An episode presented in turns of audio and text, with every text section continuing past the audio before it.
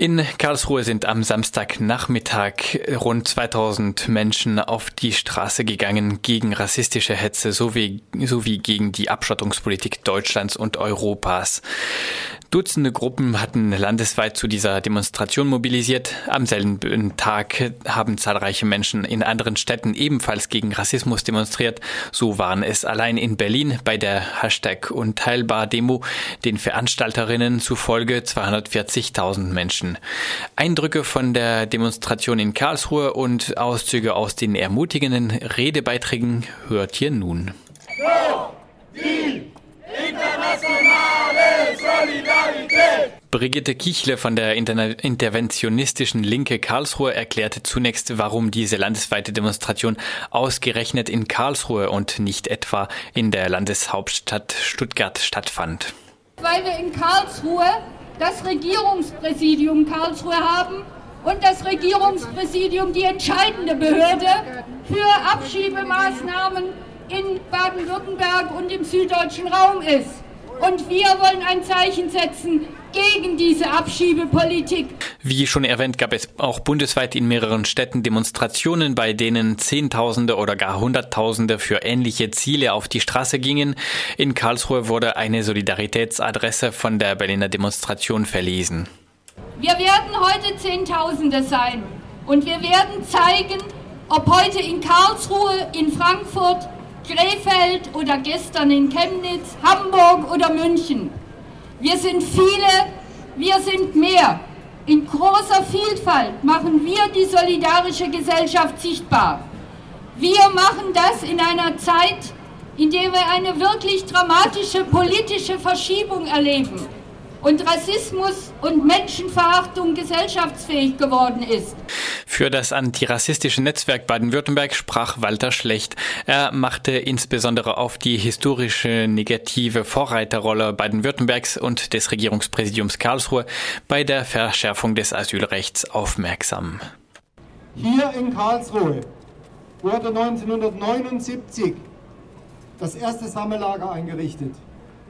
Ab September 1980 wurden Geflüchtete in Baden-Württemberg in Massenlager untergebracht. Der damalige Ministerpräsident Lothar Späth nannte es so, kommt nicht nach Baden-Württemberg, dort müsst ihr ins Lager. Dann etablierte die CDU ihre Abschreckungspolitik, wie sie es selbst nannten, und dann begann die Politik der Ausgrenzung und der Diskriminierung von Geflüchteten in Lagern. Baden-Württemberg war das erste Bundesland, was diese Lager eingeführt hat.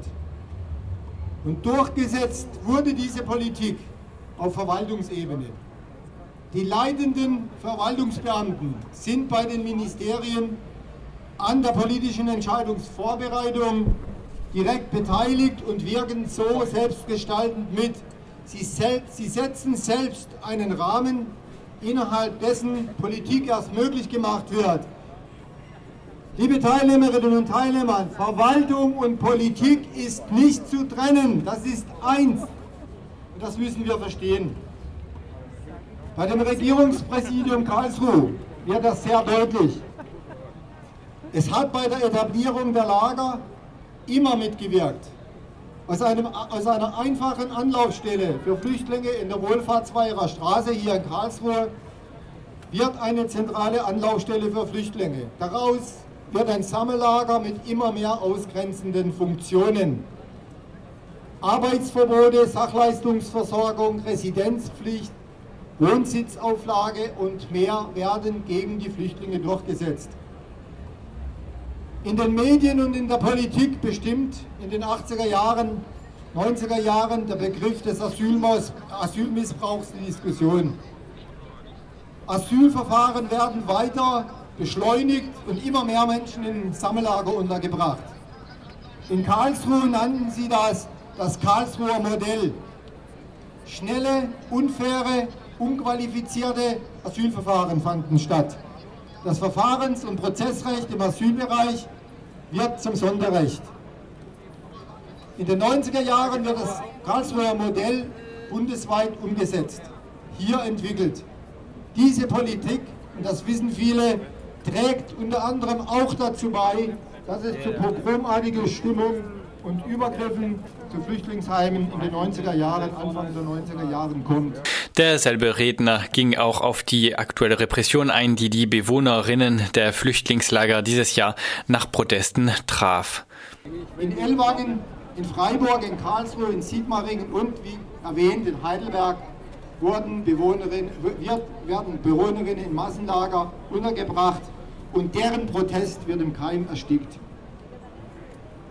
Das wissen wir seit Ellwangen als Bewohner gegen eine Abschiebung eines Togoer nach Italien protestierten. Es folgte auf diesen Protest ein medial inszenierter Polizeieinsatz mit mehr als 500 Polizeibeamten. Und wir wissen und wir behaupten, dieser Polizeieinsatz hatte keine rechtliche Grundlage. Und heute, heute will die EU Internierungslager an den EU-Außengrenzen durchsetzen und den Flüchtlingsschutz außerhalb der europäischen Länder, Europäischen Union verlagern. Damit will sich die EU aus der Verantwortung stehlen, obwohl zahlreiche Ursachen für Flucht und Migration hier zu suchen und zu finden sind. Ich sage, mischen wir uns dort ein, wenn Menschen in Massenlagern die Selbstbestimmung abgesprochen und in die Freiheit der Person eingegriffen wird. Intervenieren wir gegen die Unterbringung von Menschen in Massenlagern, kämpfen wir für die Rechte aller, gegen jede Form von Ausgrenzung und Rassismus. Christian Schmidt vom Forum Asyl Pforzheim, der sich insbesondere mit den Zuständen im dortigen Abschiebegefängnis befasst, machte aufmerksam auf die historisch fragwürdigen Vorläufer der heutigen Abschiebehaft vor fast 100 Jahren. Er sprach außerdem über die Missstände bei der Abschiebehaftanstalt in Pforzheim. Im nächsten Jahr jährt sich die Verabschiedung der Bekanntmachung über Aufenthalts- und Zuzugsbeschränkungen des bayerischen Innenministeriums zum 100. Mal. Das erste Abschiebegefängnis wurde 1920 in Ingolstadt eingerichtet. Alle Bestrebungen in diesem Bereich galten damals den sogenannten Ostjuden. Nach dem Zweiten Weltkrieg wurden die Gesetze aus den 30er Jahren übernommen und sogar noch verschärft. Heute wie früher werden Abschiebegefängnisse eingerichtet, um Geflüchtete einfacher und schneller abschieben zu können. 2016 wurde das aktuell einzige Gefängnis in Baden-Württemberg in Pforzheim eröffnet. Die Geflüchteten sind dort im Schnitt 26 Tage inhaftiert, bevor sie abgeschoben werden. Geflüchtete dürfen in Deutschland nicht mit Straftätern zusammen inhaftiert werden. Aus gutem Grund, denn sie sind keine Straftäter.